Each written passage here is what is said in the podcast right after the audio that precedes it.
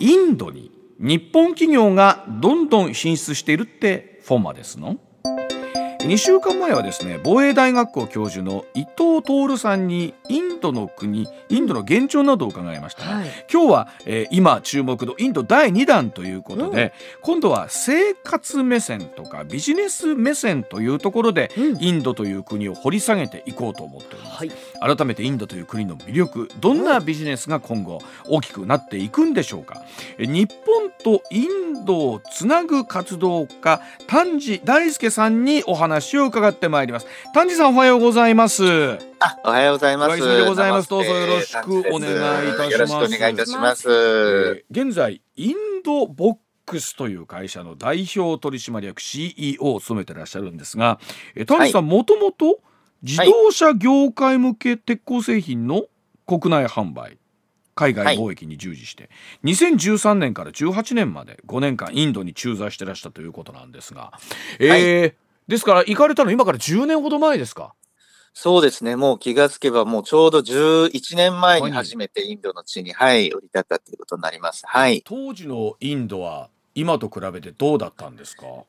そうですね。まあ、変わらないところは変わらないんですけれども、やはり今はかなり、あの、いろいろなものがですね、えっ、ー、と、発展してますので、うん、まあ、と、今思い返すと、まだまだ、あの過酷な場所だったなというかですね。あのはい、私も行き来してますので、はい。こそインドにね赴任してというふうに言われた時の第一印象はどうだったんですか、いやもう、え、インドかっていう感じですよね。ええー、思われましたですか？えー、えー、もう摩訶不思議な国だっていう感じの印象で、はい。怖くもあり、なんか何かワクワクするって両方思ってましたね。はい。で、現在はそのインドボックスという会社やってらっしゃるということなんですか？はいはい、そうです。どんな会社なんですか？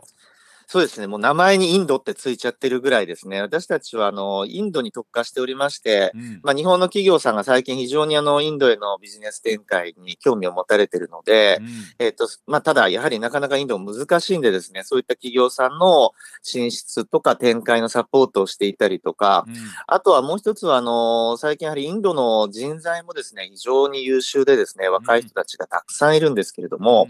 なかなかインドで職がなかったりとか、まあ、日本も一方で人手不足ということもあって、まあ、そういったインドの方たちにもですね、日本に来ていただくような、まあ、こういった橋渡しみたいなことも行っております。はい。あの、やっぱりそういう方がいらっしゃる、いらっしゃらないで考えたら、初手というか、はい、最初の動きが変わってくるんでしょうねはい、ね谷さんみたいな方いらっしゃるかどうかによってね。そうですね。やはりね、結構複雑な国ですからね、インド。はい。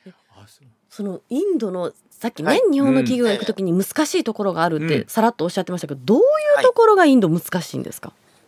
やはりですね、まあ、多様性の国ですので、やはりその、まず州によって言葉が違かったり、宗教や民族やですね、もう様々なものがですね、違うっていう感覚がなかなか日本では受け入れにくいということがありますし、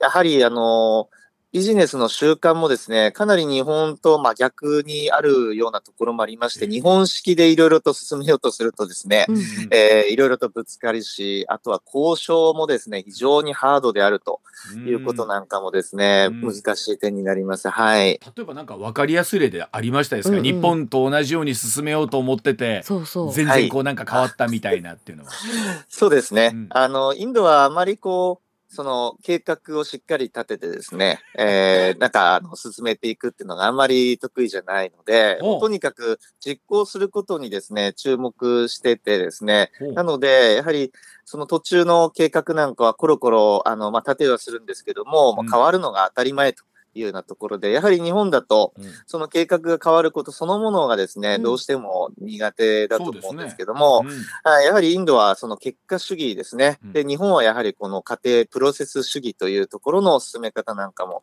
違うので、決めたことがですね、もうコロコロ覆っちゃったりするんですよね。それが全然こう悪びれた感じないんですか？もう変わるんだよ、みたいな感じ。もう変わるんだよ。もうその過去のこと言っても仕方ないよねと。いや、今から何するかでしょう。みたいな感じでですね、非常常にあの、はい。ってことはあれですか、要は言うてたのと違うやんみたいなことがもう普通ってことなんですね。そうですね。ですので、それに慣れるまでは、やはり多少ね、1年、2年とかかるのかなっていうところですね。はい。例えば、交渉で大阪人だと値切ってくるとか、京都人本音言わないみたいな感じで、なんかあるんですか？いや、もう常に、あの、値切ってきますよ。やはりインドはですね、もう結構小さい頃からお家の商売を手伝っていたりして、やはり、うん、あの、そういう交渉することに慣れてますから、うん、もうそのままではいかないっていうことで、日本だとついね、あの、交渉してても落としどころをね、見つけに行くと思うんですけど、えー、もう最後までもう徹底的にいかないっていうですね。譲らない。非常に、はい、タフです。はい。はあ。あの、例えばまあインドって今ねそれこそこうこれから伸びる国だっていうふうにまあ例えば人口構成も若いですし、えー、14億いますし。そのあたりの実感みたいなのっていうのはどうですか？谷さんだいぶ感じられます？そうですね、まあ、人口もこれはもう当時からですねもう人人人という感じでしたけれども、うん、特にやはり若い人そしてあの、いわゆる、まあ、富裕層の、まあ、下にですね、中間層と呼ばれる方たちがいるんですけども、この方たちのですね、割合が増えてるのを本当に肌で感じます。例えば、あの、ショッピングモールなんかもですね、えっと、従来だったら本当に、あの、お金持ちの人しか行けなかったんですけども、今若い人たちがですね、そこで映画を見たり、あの、買い物をしたりですね、そういった方が溢れてますので、やはりなんか変わってきてるなって感じますね。はい。あの、日本からはどういった企業、分野の方が今イメージでは言ってらっしゃるイメージですか、丹治さんのイメージでは。あの従来であれば、まあ、半数強がですね、やはりものづくりの製造業、まあ、特に自動車関係なんかはあの多かったんですけども、うん、最近ちょっと変わってきてまして、うん、あの割と小売業ですね、いわゆるリテール分野、まあ、ユニクロさんなんかもですね、現地展開してたりもありますし、あとはそれ以外、あの食品加工とかですね、あとはあの結構外食産業関係も日本料理屋さんが出ていったり、あともう一つはですね、あの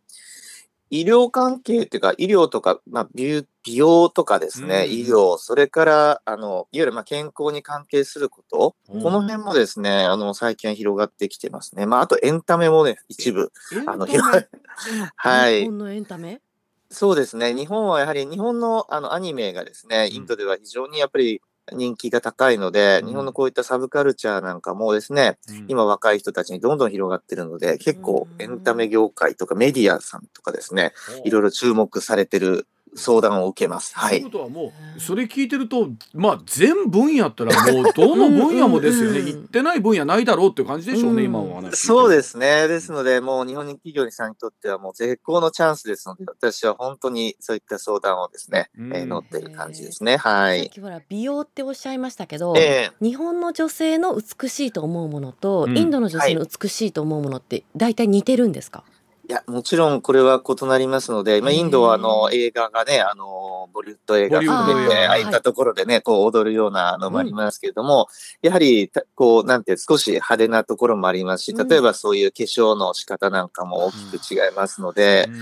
はい、違いますね。ただやっぱり、あの、健健康志向が高まってますし、あの、なんていうんですかね、こう、女性の美みたいなもののか、のいわゆる何を美とするか、こういうのもですね、うん、本当にこの5年、10年で大きく変わってきてるので、そういうのを見てると本当に面白いです。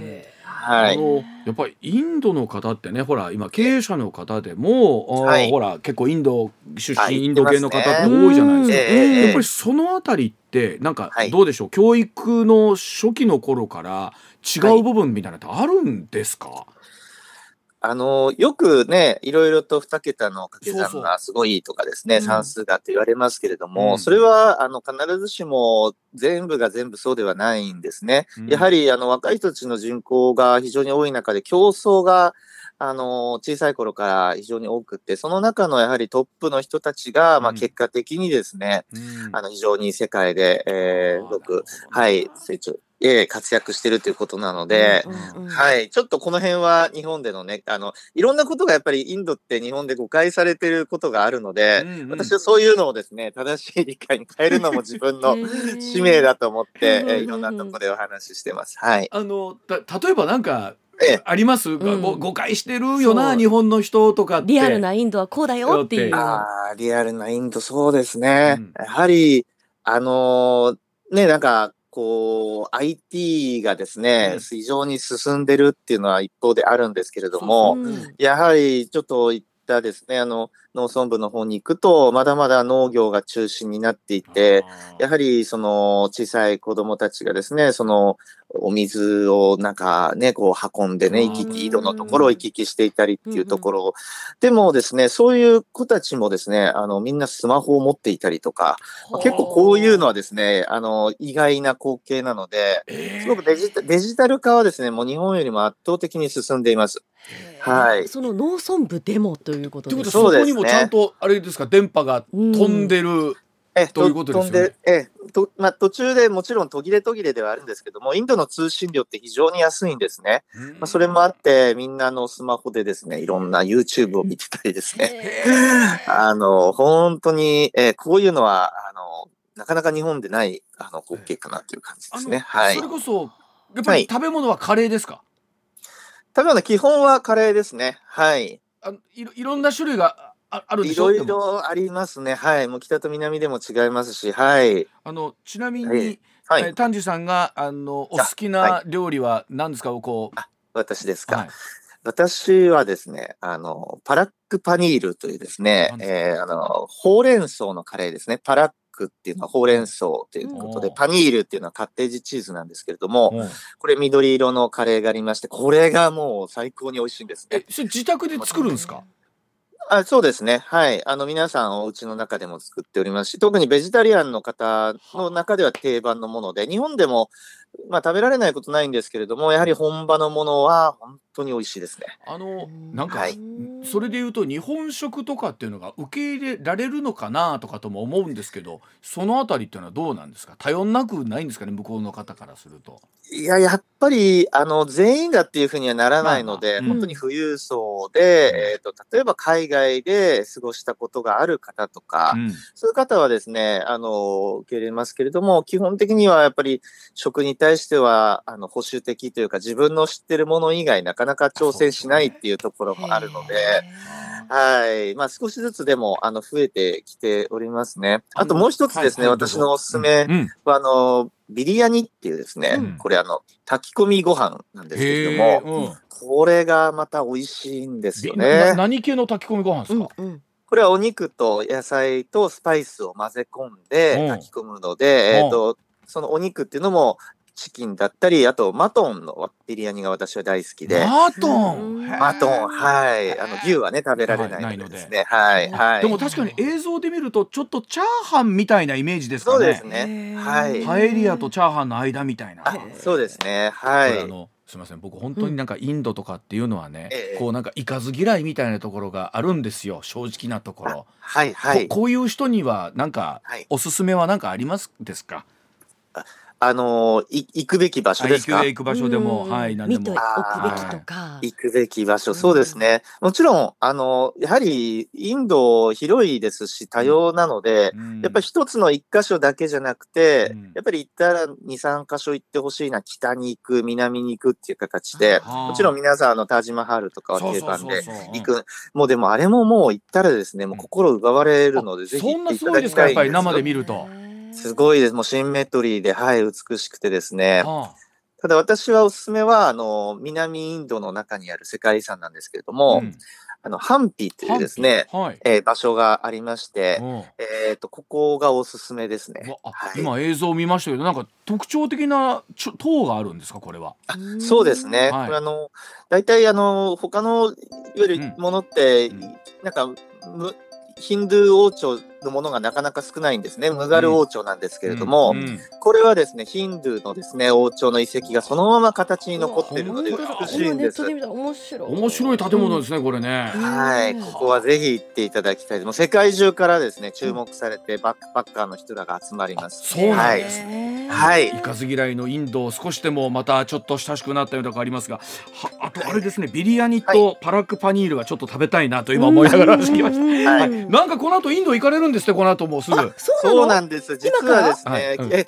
そうなんです。今日からですね今日の午後出発で約3週間、うってまいります、はい、またじゃあ帰ってきたらそのあたりのお話聞かせてください、ね、どうもありがとうございました、はい、えー、インドと日本をつなぎますインドボックス経営していらっしゃいます丹治大輔さんでございました。ありがとうございました。はいありがとうございました。上泉雄一のエーナー専門家スペシャル激論大阪春の陣4月20日土曜日お昼1時から大阪梅田上昇ホールで開催。出演は高橋陽一須田慎一郎石田英二ほか。チケットは現在販売中。詳しくは番組ホームページをご覧ください。